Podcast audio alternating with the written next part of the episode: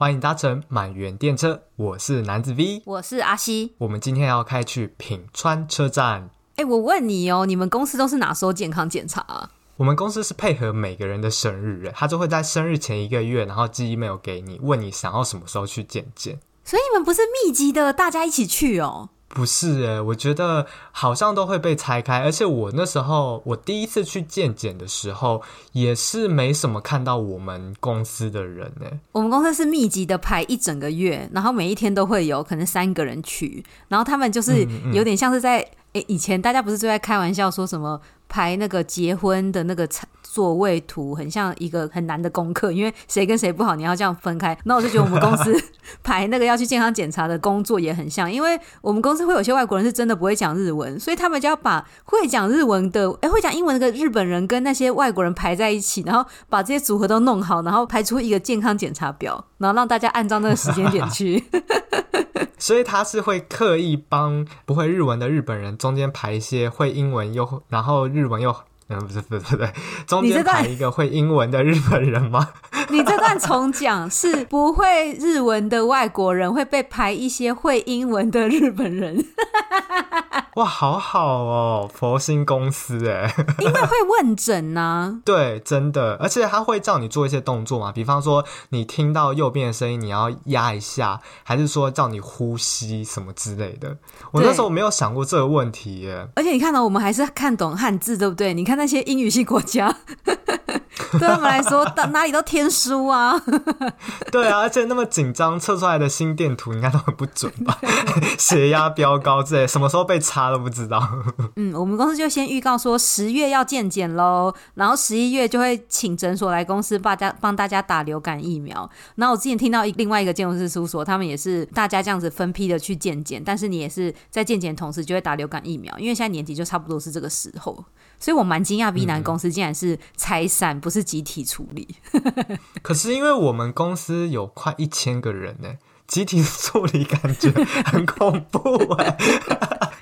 难民营吧，对啊。那我觉得蛮有趣的是，做健康检查的地方啊，它是设计事务所的那种工会，然后在他们工会里面的大楼里面就有这个诊所，所以我去检查完之后，他会给你一个套餐券，就是在他们工会里面楼上有一个餐厅，然后你只要是做健康检查完，他会给你一个 coupon，所以你可以可能用六折的方式吃到。一个套餐，你一检查完就可以拿到 coupon 去吃饭。对对对对对，但你不用的话，可能隔天就没办法用了。那很好哎、欸，因为你刚好为了要健检都不吃，然后这样又被抽完血，嗯，不错哎、欸。哎、欸，那你现在是不是你们公司第一次做健康检查？我是啊。那我跟你说，你明年就会看到一个很可怕的东西，因为我们公司每一年都是去同一家健康检查的地方检查，所以你后来拿到的报告啊，他就会把你前一年的一起写下来。嗯所以他就跟你讲，你的身体变好还变烂，好写实哦，好恐怖哦，变胖变矮都可以知道，不止还有各种数值啊，你的胆固醇有没有变高啊，你的白血球怎样啊，而且不止前年哦，还有前前年，我觉得真的逼死大家。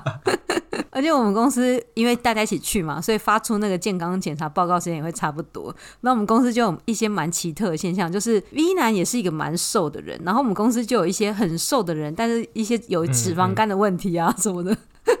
大概、欸，我也有哎、欸，而且你知道他写的那个中文汉字就是很激，他写脂肪异常，他竟然用异常哎，我才超出一点点，我都有点吓到，而且我发现我那个异常的是三酸甘油脂，我讲这么专业的字眼好吗？然后我有去查，其实日本的这个健康检查规范跟台湾的这个规范有一点不一样，台湾的 range 比较松，所以我的规定在台湾是 OK 的，但我在日本是异常。哎、欸，我也有发现这件事哎、我好像有一次那个白血球指数也是有一点超过，可是其实台湾的范围也是再宽松一点。然后我们公司就有一个很好、很有、很有趣的现象，就是有一个男的，他非常瘦，然后他很长。太卖力工作，有点日夜颠倒，然后他又抽烟，然后又都喝黑咖啡啊，嗯、三餐很不正常。结果他超健康，全部都是 A。好，我明天就开始喝酒抽烟。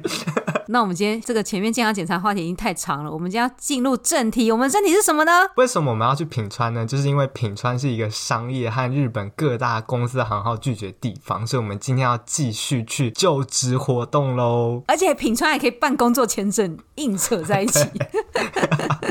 说实在，现在这个时间点呢、啊，大概是十一月，然后也是如果以建筑系的学生来讲，他们想要开始找大公司的话，十一月就开始有一些大公司，比方说大林组、竹中公务、呃鹿岛建设等等就开始了。所以我记得我那时候还是学生的时候，十一月各个日本人就开始备战，然后开始去问学长姐，然后开始把西装等等都准备好了啊！现在就已经开始了，嗯，超级早的。你看十一月的话，他们四月才入学，对不对？对，他们研究所四月入学完，才过完一个学期，再过两个月，九月开学嘛，然后就要开始积极的去跟这个找工作应战呢。就是我们上一次在第二季的时候，已经有录了那个跟就职有关的上集，然后那一次我们还在解释一些就是日本的专有名词啊什么什么的。然后因为 V 男是一个有真正参与这个就职体系经验的人，所以身为一个就是走旁门左道的阿西呢，实在是对于各种准备啊，还有面试时候你会不会问到什么问题啊之类，都太好奇了。所以我今天首先我自己会有一些问题要问 V 男，然后以及我们上一季在讲就是就职的时候也有那个 IG 一些听众提问，所以今天就是我会全部一起大在问 V 男，你 OK 准备好了吗？当然了、啊，而且我跟你讲，我不只是参与，我还有很多失败经验，大家要从失败中学习。OK，对，这真的要为 V 男背书。虽然我很常就是酸他说：“哎呦，你这个学霸。”但他其实是一个真的经历过失败后努力的人。好，就是我在一些就是像电影，日本会有就职博览会，然后就是会蛮好奇，到底就职博览会对外国人会不会友善呐、啊，还是不是很欢迎？然后我想问 V 男有没有参加过就职博览会？其实以我们这个科系来讲，因为建筑系的它的专门性稍微比较强一些，可能对于像文科他们的那种出路会更缩限。就是建筑出来，如果你是想要做空间建筑的话，基本就是哪几间公司，或是哪一种取向。所以我们的学生或是我身边的日本同学，基本上很少会去参加那种。很广泛的那种就业博览会，大家都会直接锁定呃某些企业的企业说明会或是见学会，然后学校来讲也会有一些些企业直接来学校做一些分享，那可能是学长姐他们在那边公司工作了，然后公司希望他们去找自己的学弟妹，学校的优秀人才，所以他会回学校办一个小小的说明会。诶，那如果是像 House Maker 或是比较是像。有自己有做施工的公司，他们也都是不会参加就职博览会，还是他们也是比较偏向于企业建学？其实像你刚才讲的 House Maker，如果讲明白一点，就是像大和房屋。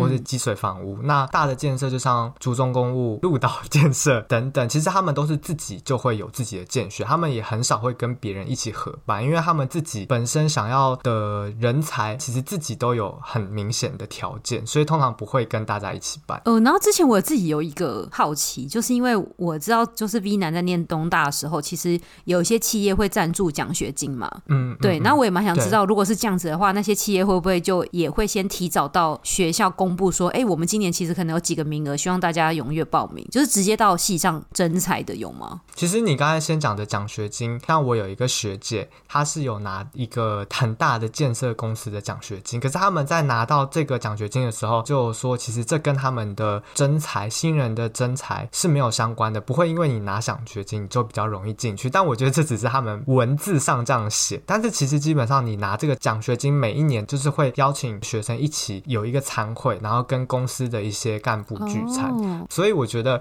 还是蛮有机会。听说我们研究室前三四年吧，有一个外国留学生，他也是拿了一间大企业的奖学金，后来他也顺利进去。我自己觉得还是有关系的，oh. 而且你既然已经拿了这份奖学金，每半年、每一年都可以跟那边公司的大前辈吃饭的话，你自然而然可以拿到内部的讯息就会多很多，人脉也会有。哎、欸，我没想到那个奖学金的背后居然还会有就是半年或者一年的那个线下参会，好惊讶哦！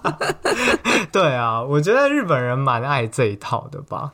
而且他们公司其实会拨这个钱，当然也是不希望随便撒吧，都会希望栽培一些好的学生。哇，嗯、好厉害！然后还有另外一个，就是刚刚有有说到的嘛，建筑是以我的经验来讲，没有特别的那种博览会，但是真的会有一些企业，他们就会来学校征才，而且他们通常都会找那些比较重点式的大学，像是东大、东工大，他们会先放在这几所学校，然后会给这几所学校有些优先的名额，让他们在内部先推荐上来的学生，他们面试的流程可以稍微简单一点哦，有这种机。等于说一般人面试大地游戏要跑五关，但那些学生可能只要跑三关就好。哇，好天真哦！拿了一个迪士尼的那个 Fast Pass。对啊，然后之前呃我在上一集有推荐一部电影叫《何者》嘛，他的那个背景在描述日本人就职所需要经历这个社会压力。然后他其中有一段之前 V 男有讲到，就是他们不是要考一些线上，不管是试性测验还是简单的数学或是简单的语文考试，然后他们就是会请室友帮忙，因为 V 男上次还说这是你解决问题想要展现你解决问题的能力之一，然后我就看到他们会把那个考题。因为它是限时的吧，例如你一个小时要做完，所以他们会赶快用印表机把那题目全部印出来，然后室友就会从后面开始解答，考试的人会从前面开始解答。那你可能剩十分钟的时候，就赶快把室友答案这样从后面填上去。那我想蛮想知道 V 男那时候是怎么度过这个关卡的。好，我来说说，因为我大概有两三次经验，这三次经验都各跟不同的人合作，然后解决的科目也不同。我第一个分享是 SPI 里面的非语文类，就是要有数学或是那种逻辑推理，那是我跟跟查理一起做，但是可以一起做的前提是因为这个测试是线上版的。如果是要到会场考的话，基本上就没有办法分工合作。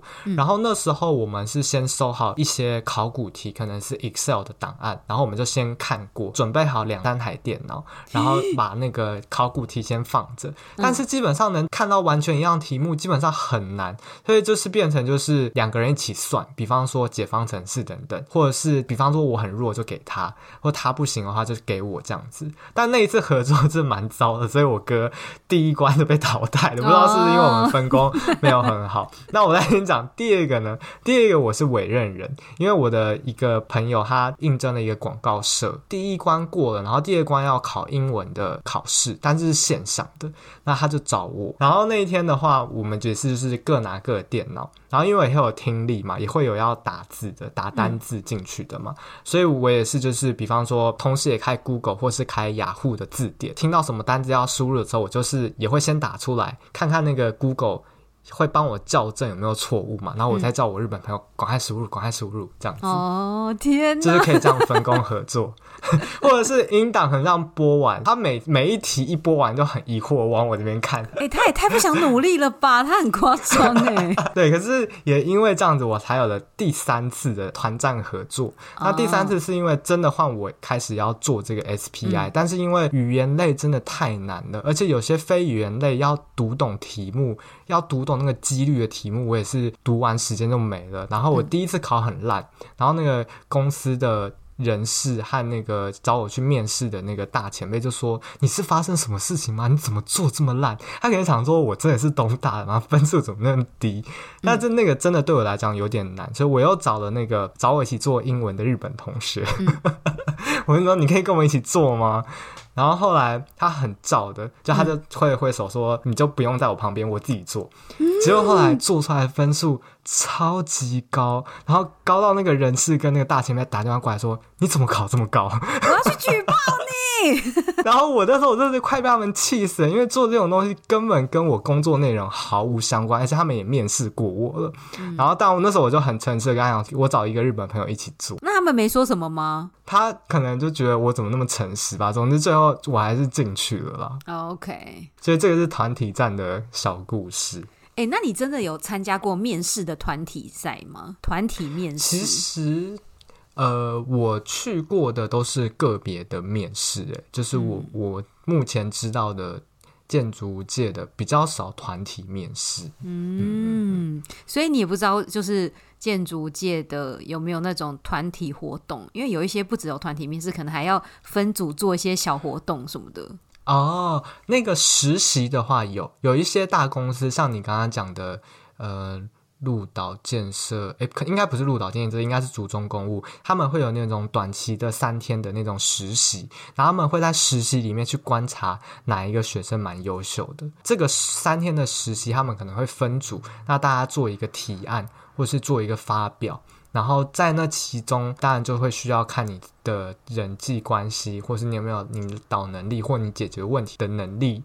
所以那时候就会有这种团体的。你刚刚说的这个关卡啊，是他已经先进行第一段阶段面试了，嗯嗯才进行实习，然后才要看谁被留下来，还是他先全部都先实习，再来第一阶段？嗯，其实应该是。我自己没有很清楚，但我觉得应该是你说的第二个版本。他们会以实习，然后去找一些他们觉得不错的人。那不错的人，他可能会挑出来说：“那我可能会用比较简单的方式，让你去参加我们公司的面试，因为已经有初步的了解你。”哦，哇，好可怕，真的有点哀伤哎。我可以再呃分享一些呃其他的企业建学会，那有些企业建学会是比较简单，它可能是半天或是一天的，嗯，那它就不需要那种还要就是哦你好我是谁，然后我们大家一起要做一个设计提案，然后还要住宿什么那种。没有那么复杂，可是光是一天的见学，我也觉得超累。因为那时候，呃，我去参加了三个大公司的企业见学会，其中一个呢，它是一整天的行程，它可能早上会带你去看他们设计部、构造部，然后再带你去看他们的，比方说城市规划部，然后下午带你去看一些建筑材料的部门。等等，然后最后会有一个。Buffet 的时间就是大家就是喝了酒，然后聊天，还有提问时间。那一天也是超级超级辛苦的，所以我觉得刚刚那个三天的这个实习，还要团体做一个提案，真的超辛苦。哎、欸，那你刚刚讲就是会吃一个中餐完，下午又有活动，然后最后才 Buffet 嘛？那那个中餐真的你就可以这样自闭的吃，还是其实中餐也是个考验？你也要这样，哈哈，你好，我是哪里来的？我记得好像有一个是有中餐时间，应该是反正大家就自己出去外面解决。哦哦，那蛮好的。到时间再回去，可是那个 buffet 的时间，我跟你讲，大家也是勾心斗角。等下怎么讲那么写实？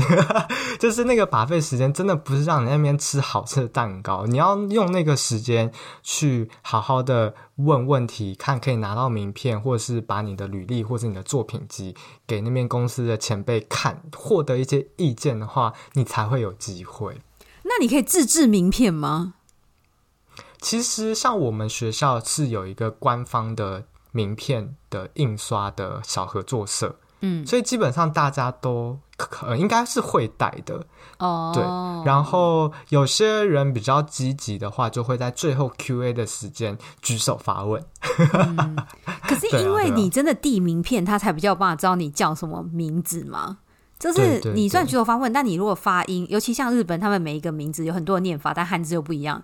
你这样讲的时候，他们又不知道你到底是谁。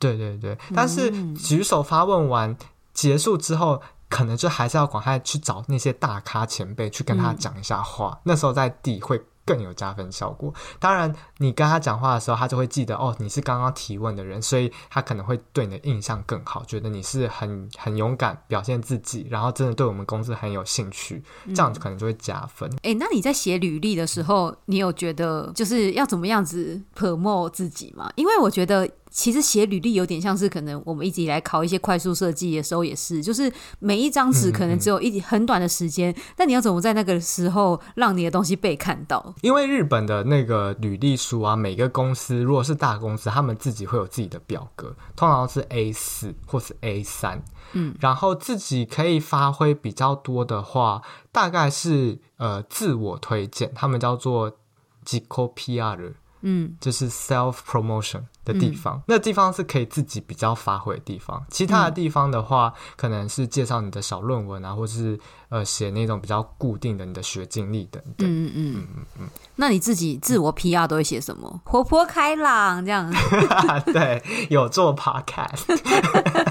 我那时候写了三个吧，但是很官腔哦，你要先准备好呕吐袋。好，第一个就是团队工作的能力。嗯。第二个是在台湾和日本工作的这种国际环境的工作经验。哦。第三个我忘了是什么。第三个是沟通能力吗？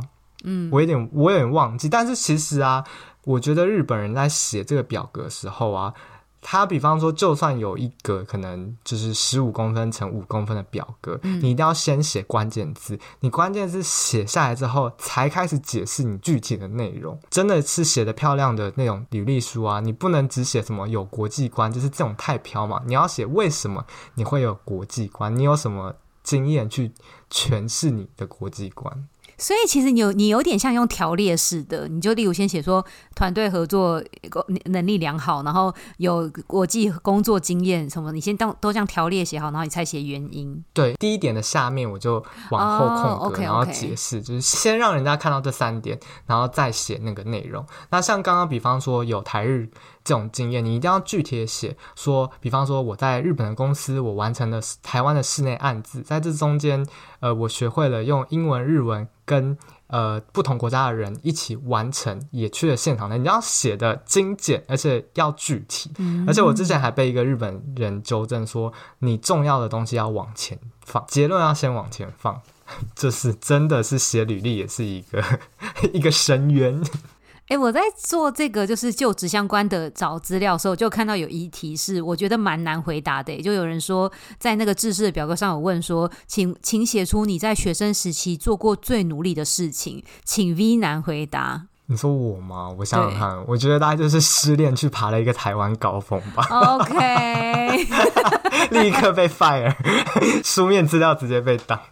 哎、欸，我觉得这个真的好难哦。那如果是你会写什么？如果你学生时期做过最努力的事情，我又想到一个非常官腔的，就是有一年的冬天去偏乡带小朋友冬令营。哎、嗯嗯欸，这还不错哎，有社会关怀。因为真的偏乡太冷，冷手到都被冻到流血这样。觉得真的讲做过最努力的事情，这真的好难呢、我总不能说，呃，我那个时候在学生时期，发现自己非常喜欢纪录片，然后翘课一个礼拜都会去看纪录片。他说：“哇塞，这这个人以后会翘班去看纪录片。”哎，我在日本啊，丢了三间大公司的履历书书类资料，然后这三间大公司啊，都问了我同一个问题，但我在台湾基本上没有听过问题。我知道问题会是什么了，你是台湾人吗？那为什么不问我是不是其他国人？哦，或是你是哪国人？他问我大学或是高中参加过什么社团？天哪，好意外哟！而且我那时候还有去 Google 一下，好像如果你是体育系的，会有一点加分。但是这样子的评论是很久远，就是大家说这已经是很传统的人的思维。欸，可是我真的蛮好奇。日本的建筑系的学生真的有办法去参加社团吗？对啊，而且万一如果是那个 BL 漫画研究社，这个、啊、这个可以写吗？对，可是我觉得这个真的蛮有社会歧视的，因为你真的去参加一些漫画研究社，为什么会不好？嗯嗯、为什么一定要是体育社团好？这真的哦，你这样讲真的蛮老旧的。对，我为什么他们会觉得体育社团好？是因为他们觉得大部分的体育项目是需要团队合作，比方说像棒球、足球等等排球。都需要 teamwork，所以他们才会觉得这是一个不错的经验。哎、欸，你这样讲，我真的细思极恐。你想想看，我们的前老板呐、啊，还有我现在老板，他们的大学真的都是参加运动型社团呢。哇，好可怕哦！那我接下来问题要到面试时期哦，就是真的在面试的当下，嗯嗯、对你来说，自我介绍难吗？因为我都觉得到我现在。已经这把年纪，我都还是觉得自我介绍好难哦，超级难。你知道我那时候就为了自我介绍，我还去报了一些线上的 online 的日文课，而且我做了很多版本，嗯、我做了那种一分钟版本、三分钟版本、五分钟版本。我做了开朗版、生成版、专业版，没有啊，我后面就乱讲。我跟你讲，真的要，而且其实网站上都会已经有一种模板，或者是帮你算好一分钟几个字、三分钟几个字、五分钟几个字，他们会抓一个比较适合的语速。也有些网络上的一些求职网站嘛，他们会跟你讲说，你要先准备好不同版本，因为每一间公司他们可能会给你的时间不是一开始就会跟你讲好，就是三分钟。你面试那个当下，他才会跟你讲说，哦，那请你三分钟，或请你一。分钟，所以最好的状况是全部都准备好。哎、我其实没有遇过现实的，就是说，哦，请你三分钟介绍自、介绍你自己。哎、我蛮想听一下你现在最精简的版本，你会怎么讲？你可以把一些重要资料替换掉，例如我现在在哆啦 A 梦大学念书这种。哎、我这已经是一年半前的资讯了，我现在讲起来可能会就是很很拉杂，但是如果一分钟版本，就是要很经典的说我是哪一个学校毕业的。我的研究室是哪一个？然后，如果是中途采用，你要很简单的说你之前工作的内容、经验，然后结束一分钟，通常很短，嗯、顶多最后加一句说明，说为什么你想要来这间公司。因为对我来讲啊，我现在连大家好，我是阿西，后面我大家讲我是台湾人，我都不确定。通常还是会带过，就是说我是台湾出生，嗯、然后我在哪里留学这样子。对对对。嗯、然后如果三分钟版本的话，就会再多讲一些，比方说你的论文，你不能只单讲你的论文，最好是你要把你论文跟这间公司，或是你未来想要做的事情扣上，才是漂亮的的介绍。再来会讲到你的工作的经验，而且你的工作经验最好是跟你现在应征的公司是可以把它讲的有关联，或者是你要讲，但是你讲的是有关联的，不要讲一些边没有关联的部分。那如果我今天是中途采用，就是我已经在别家公司工作了，那我一样也是自我介绍完了之后，我就要开始讲我在上一个公司做的一个跟现在公司比较有关联的案子。例如，我现在应征的公司做了很多像饭店好了，那我可能上一家公司我就要先讲一些跟住宅有关的东西或什么什么的，尽可能跟就是现在公司有一些关联绑在一起。不相关的东西你就可以先不讲，嗯，不然因为多讲其实跟现在应征的工作内容没关系的话，好像也会比较失焦这样子。哎、欸，那我觉得中途采用这件事，某些地方蛮难的，因为举例来讲，我一定就是因为我现在的公司比较没有办法有有限制，所以我想换工作嘛。那假如说我现在的问题就是遇到。我现在公司都没有商业空间案子，那我想要换去一个有商业空间案子，那这个就变得很难有连结。这个你只有两三个方式可以做小聪明的地方，嗯、比方说你想要做商业，嗯，你现在应征的是那种专门做商办大楼的，可是那你以前如果是只做室内设计，你做了办公室的设计，你就可以提说哦，哦，我以前没有做商办的大楼，可是我做过了商业的室内设计，我觉得很很有趣，我在里面碰到什么，我觉得搞不好这些我。可以应用到。然后第二个说法是说，我知道我自己不足，所以我在拿到这个工作机会之前，我自己做了哪些努力。比方说，我那我自己去买了什么书，或是我去了哪些补习班补习，或是我我很积极的参加一些工地见学会等等，你就可以用这种方式去讲。哇，这个真的好现实哦。其实我有时候都觉得中途采用反而比新竹还要难，因为我们公司前阵子有一个外国女生应征，然后她自己就真的工作经验上都比较是像 housemaker 以小。住宅或是那种 villa 开发为主，然后但我们公司的取向跟这个真的有距离，就是我们公司做比较多可能商务空间啊，或做一些像展览，或是做一些像饭店或什么的，所以我觉得他在面试的时候，这个地方真的就会听得出来，其实真的很难有一些关联。嗯，真的耶。哎、欸，我没有想到你这个东西竟然准备这么多的版本，我好意外哦。一定要的，我跟你讲，这个比去相亲准备的资料还多。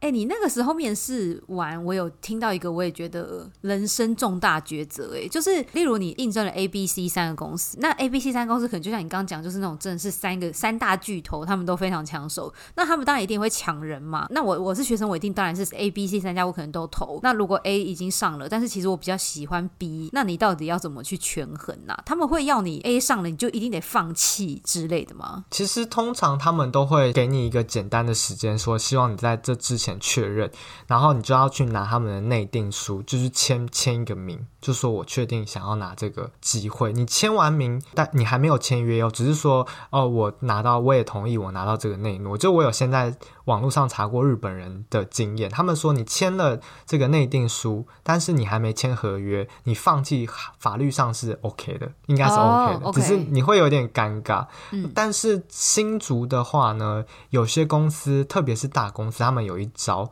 他们会请你的研究生老师签名.说哦，你的学生会来我们公司上班，这有点像老师担保，因为老师都帮你签名，老师也认定说哦，你会未来毕业会去这个公司，然后你突然说你不去了，那不是也扯老师的面子吗？所以这一招蛮多大企业会用的。那你那个时候如果遇到这种情况，你觉得你有办法冷静的做出决定吗？你不确定 B 有没有上嘛？但是你 A 就是已经要先放弃了。日本同学的话，他们面对这种大公司的采用，有些人真的蛮被这一套束缚住，尤其是比方说第三有名的公司，他们会想要抢好学生嘛，可是大家都想进第一名的公司，所以他们会把他们的公司的面试时间拉前，然后结束时间也提早。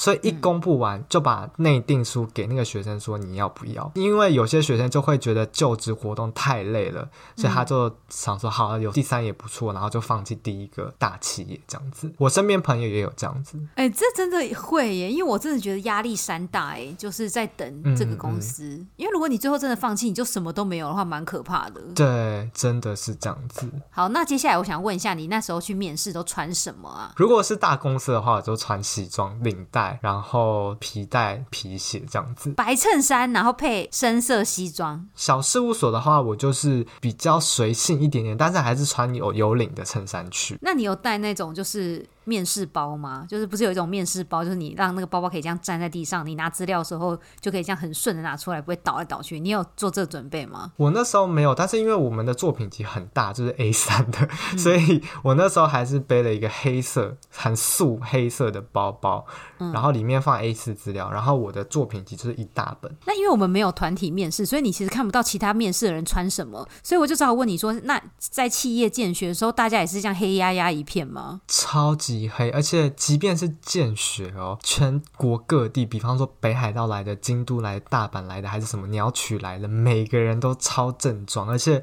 他们都还是学生哦，女生也会穿那种套装这样来，我都觉得哇，我以前。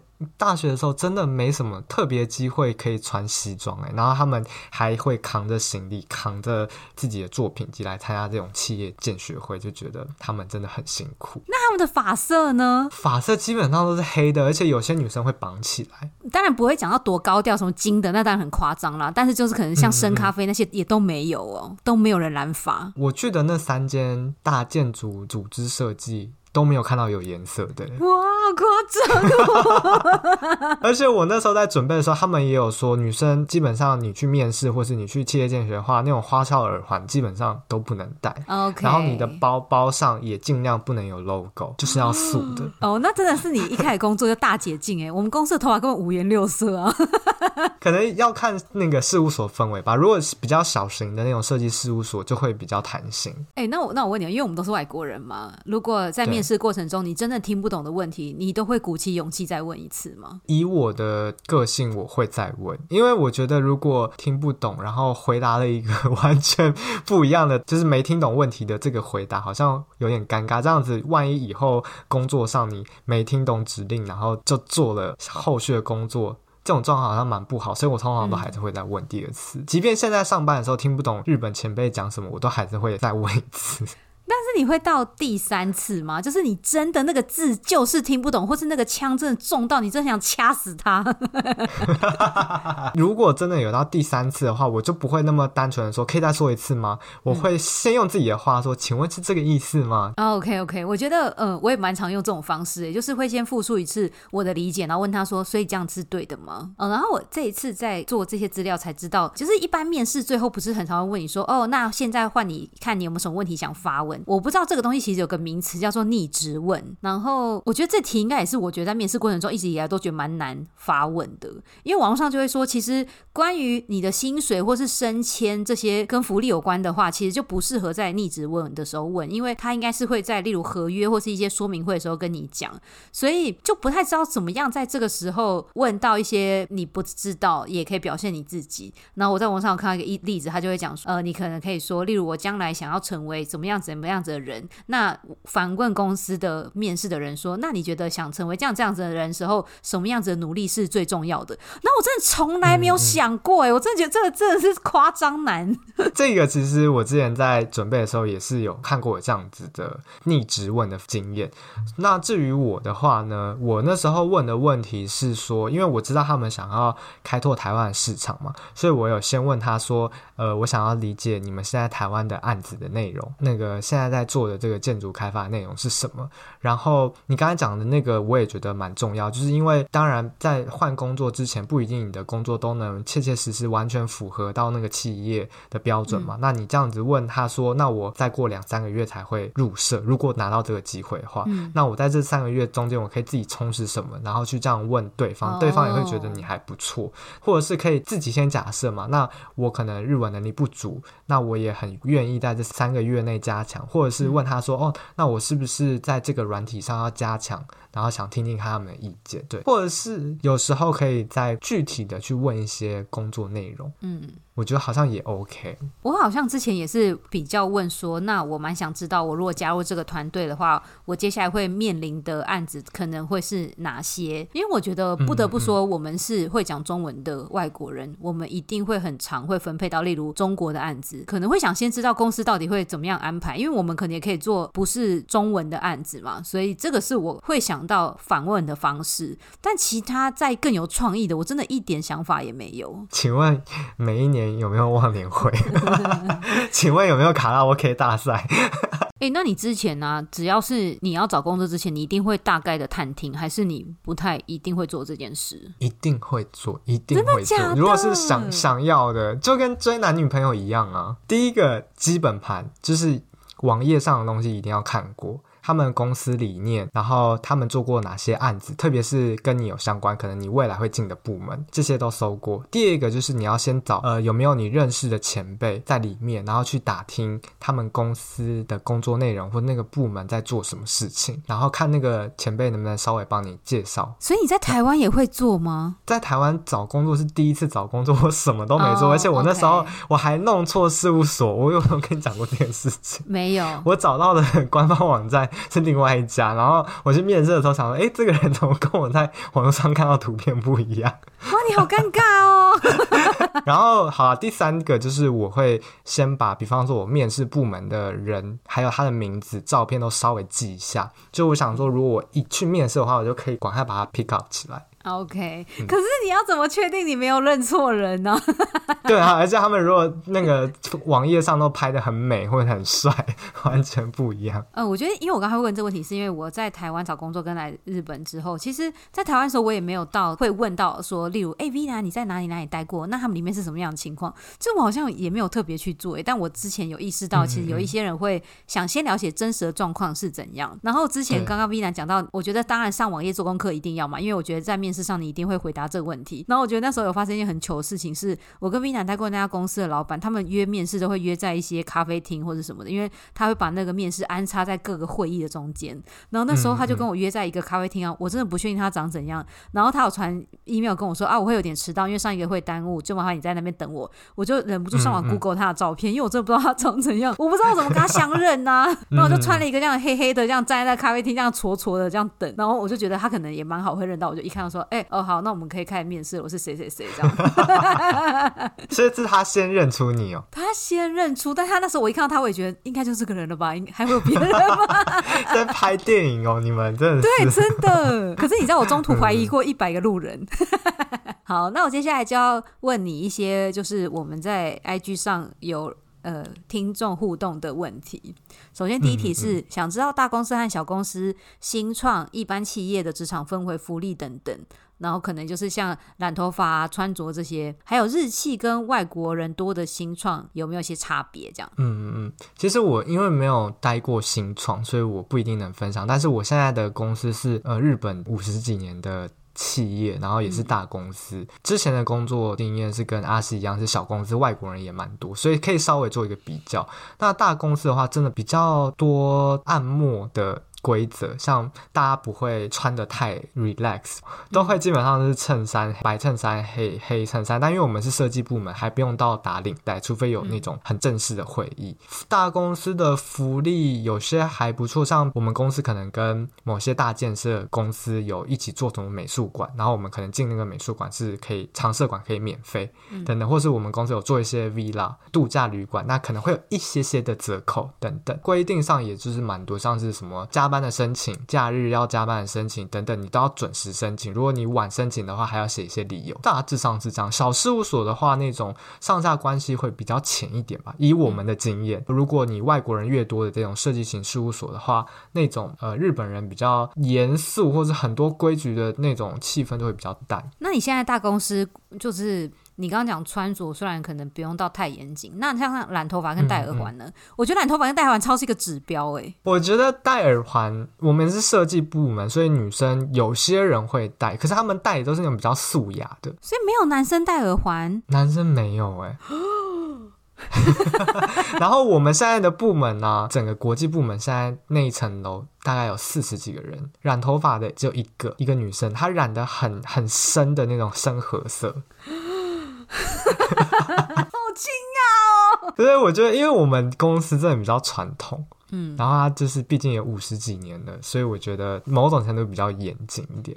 哎、欸，你们公司海外项目的部门以外，有真的就是外国人吗？我说的不是亚洲脸，不管他今天是不是有学日文，嗯嗯，就是真的就是已经是跟我们不同种族的人。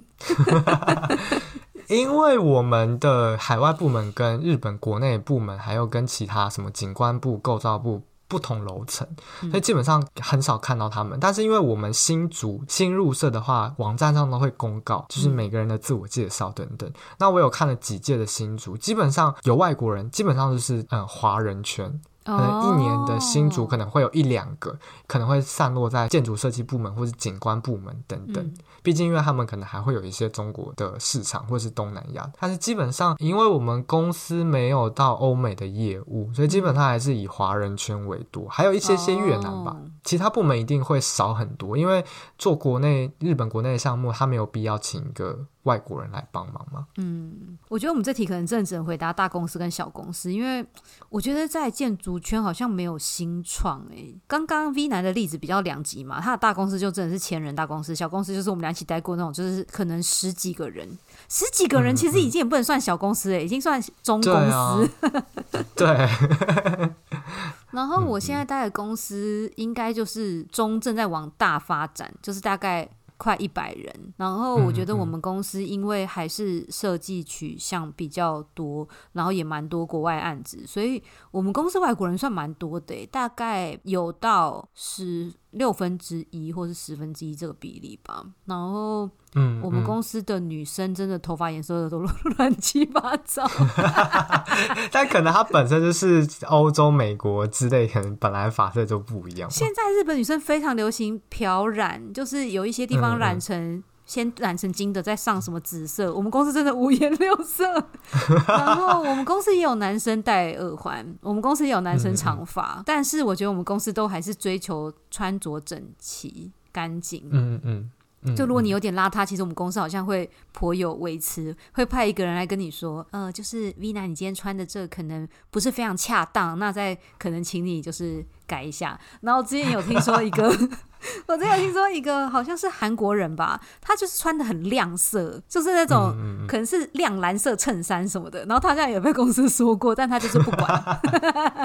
那如果穿太露呢？哎、欸，其实我有一个蛮好奇的问题、欸，哎，因为。说实在的，嗯、短裤你觉得是可以被接受的吗？我觉得我们部门比较少见女生短裙，我夏天的时候还真的很少看见，会有穿那种套装的那种黑色的到膝盖左右的会有，但我没有看过再短的耶。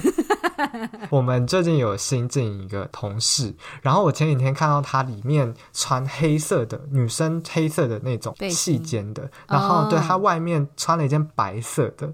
然后是有点透，比就比较会看到里面，这个不知道是不是可以的耶。所以已经有人给他一张黄牌了吗？两张比较。然后我觉得只要开始从到中大型的企业，福利真的差蛮多的。因为我跟 V 男待过那个小事务所，真的是什么健康检查，我们刚刚讲的各种事情都从来没有发生过。然后刚刚 V 男讲的像企业之间互惠，你可能去参观美术馆不用钱，这些我们公司也有。然后我们公司之前也有公餐，然后公咖啡什么什么的。但我不知道这个跟听众想要听的福利是同一个类别的吗？所以可能如果大家想要来。工作的话，也可以多听听看不同的产业在日本工作的状况。嗯、另外一个问题是说，在日本会不会排外很严重？我自己的想法是说，其实最近在日本的观察，尤其都内他们的便利商店或者居酒屋，其实外国人真的蛮多的耶。我觉得要讲排外，我觉得我们公司比较常会有就是被忽略，因为我们公司、嗯、我刚刚讲可能外国人是十分六分之一到十分之一嘛，就是有一个波动的数值。那这里面的外国人就是有分成多多少少懂一点日文跟完全不懂日文，然后有的时候公司、嗯。嗯内部的性就是真的没有办法双语同时，因为有些东西很难解释嘛。例如跟机械有关，因为我们公司有一个制作模型的地方，然后或者是一些像是日本你要签什么保险或什么的，我觉得有的时候就真的蛮容易外国人会被落下。然后但是其他我觉得他们都会蛮努力达到两个语言都尽量的传达给大家。嗯嗯，但是我觉得日文跟英文本身在语言上就是一个不太一样的语言，所以如果用英文跟老板讨论，跟用日文跟老板讨论，我觉得会得到蛮不一样的态度的感觉。因为日文老板可能就会给一些模棱两可，说啊、呃、这样子会不会不太好呢？那你就不知道这样到底是好还是不好，你到底该不该做？对。但日文他很常会先称赞说，哦，这些看起来很不错，但是怎样怎样怎样。所以这要讲排外，好像也不是，就是我觉得语言上一定会造成一些差异。我觉得，然后我觉得，虽然我们公司老板自己或一些一些人，他们其实英语都蛮好的，可是我觉得一定还是比较熟悉讲日文吧。所以他们在讲话的时候，多多少少一定还是会掺杂一些日文。我觉得这好像有点难归在排不排外，就是一些语言上的安全感这样。刚刚阿西讲的那一点，我也蛮认同的，因为我以前在研究室的时候，用英文讨论或是用日文讨论的时候，获得的 feedback 也会有点不一样。然后确实也因为日文它的那种使用习惯都比较暧昧，不一定会直接拒绝你，或是前面会先柔和一下，后面才讲重点，嗯，等等，这这这跟其他语言的表现真的蛮不一样的。对，那会不会有排外？我觉得也可能会看工作了，但是基本上我和阿 C 的经验好像目前都还好。好，下一题。下一题是日本对于求职年龄上会有年龄上的潜规则吗？这个是不是新竹比较有？对，因为新竹很多，特别是大公司，他们都会说你要在，比方说二十五岁以下、二十六岁以下，嗯，然后你如果有一年工作经验的话，你就不能从新竹这个管道走。这个蛮明显，我那时候在丢大公司的时候，他们都有明文规定说，你要在西元几年前出生，西元几年后出生，不是前。好，那下一题是在日本公司跟台湾上班的异同点。我觉得我自己觉得打招呼的方式有点不一样，可能台湾讲的比较短吧，早安。拜拜，那种感觉，下班喽的那种感觉。可是，在日本就一定要点头，然后搭配一点点微鞠躬，然后他们比较长嘛，比方说お疲れ様です，然后还要搭配小点头，我就觉得比较正式。或者是在那个会议结束之后，台湾通常就是挥挥手说哦拜拜，辛苦了这样子。嗯，但是像日本可能就比较会讲那个什么失礼します之类，就是中文应该讲说不好意思，失礼了，我先离开的那种感觉。哦，我就觉得有时候。 呃，因为我们有时候会跟台湾业主开会，然后开会完，最后台湾业主或是 local 的事务所就会很开心，挥挥手说拜拜。然后那时候我就觉得还蛮可爱，很有活力。我觉得我们公司最让我惊讶的，应该就是送客户送到电梯，然后举集体在电梯前面鞠躬吧，然后。这一个步骤就是，其实我觉得这样讲也是有道理，因为有的时候像中国的业主或是台湾的业主来台来日本开会，他们很常会说：“哎，没关系，你去忙就好了，我们自己离开就可以。”就是我觉得我们的文化上蛮容易会这样子。然后有一次我的同事就没有送，好像是中国客人还是台湾客人，我有点忘了。然后就被一个管理就是 manager 看到，那 manager 跟他讲说：“虽然是外国客人，你还是要这样做，因为不然如果有一些人是懂这礼数，他可能就会觉得哦，你是不是因为我们是不是日本人就没有这样对我们？所以他就。”说不管怎样，你都还是要像我们公司平常做的一样，就是送他们进电梯，然后跟他们鞠躬，然后确认他们下去了再离开。嗯嗯。这个我觉得是我觉得蛮明显的差别。然后刚刚 V 然讲那种，就是真的是一天到晚看到对方。不管在走廊上擦肩啊，在茶水间这样碰到啊，或者在干嘛，都有人说啊，辛苦了，辛苦了，哦，辛苦了，辛苦了，这样辛苦了，真的是一天大概讲一百遍呢。差不多，差不多。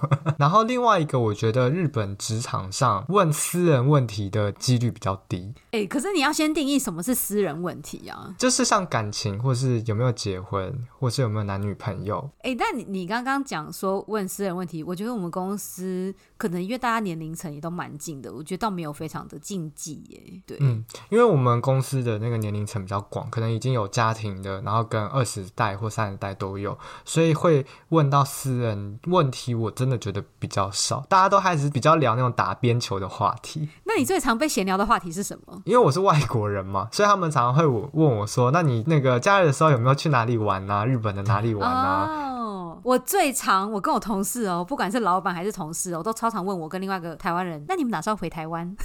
哪时候有计划回台湾吗？然后每次一听到，我们就会说，哦，又没话聊了，好尴尬。